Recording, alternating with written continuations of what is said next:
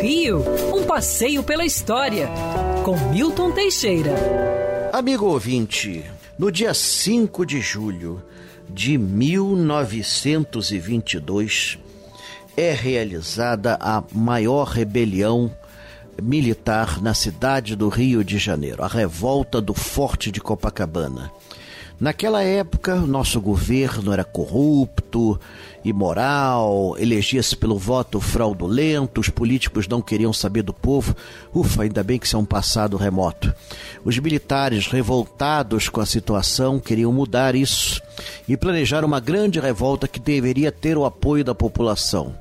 Mas, pela própria inexperiência no assunto, só o Forte de Copacabana e uma pequena unidade do exército em Realengo é que se rebelaram.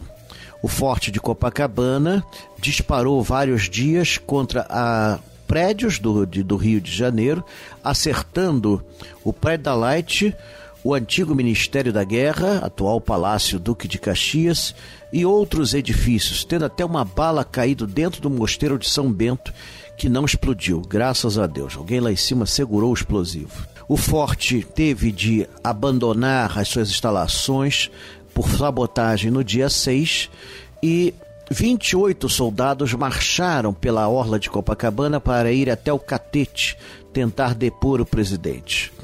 Chegando na altura da rua, da rua Siqueira Campos, na época chamada Rua Barroso, só existiam 18, os outros tinham desertado.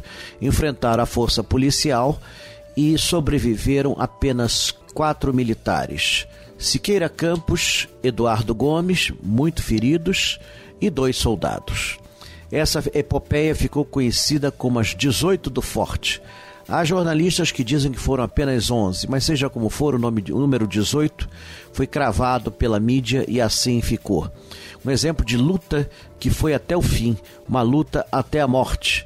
Isso inspiraria a Revolução de 1924 em São Paulo, de 1926 e outras que vieram depois. Os 18 do Forte Copacabana são homenageados com um monumento na altura da rua Siqueira Campos e outro monumento dentro do Forte Copacabana, que hoje é um museu e merece ser visitado por todos os brasileiros. Quer ouvir essa coluna novamente? É só procurar nas plataformas de streaming de áudio. Conheça mais dos podcasts da Band News FM Rio.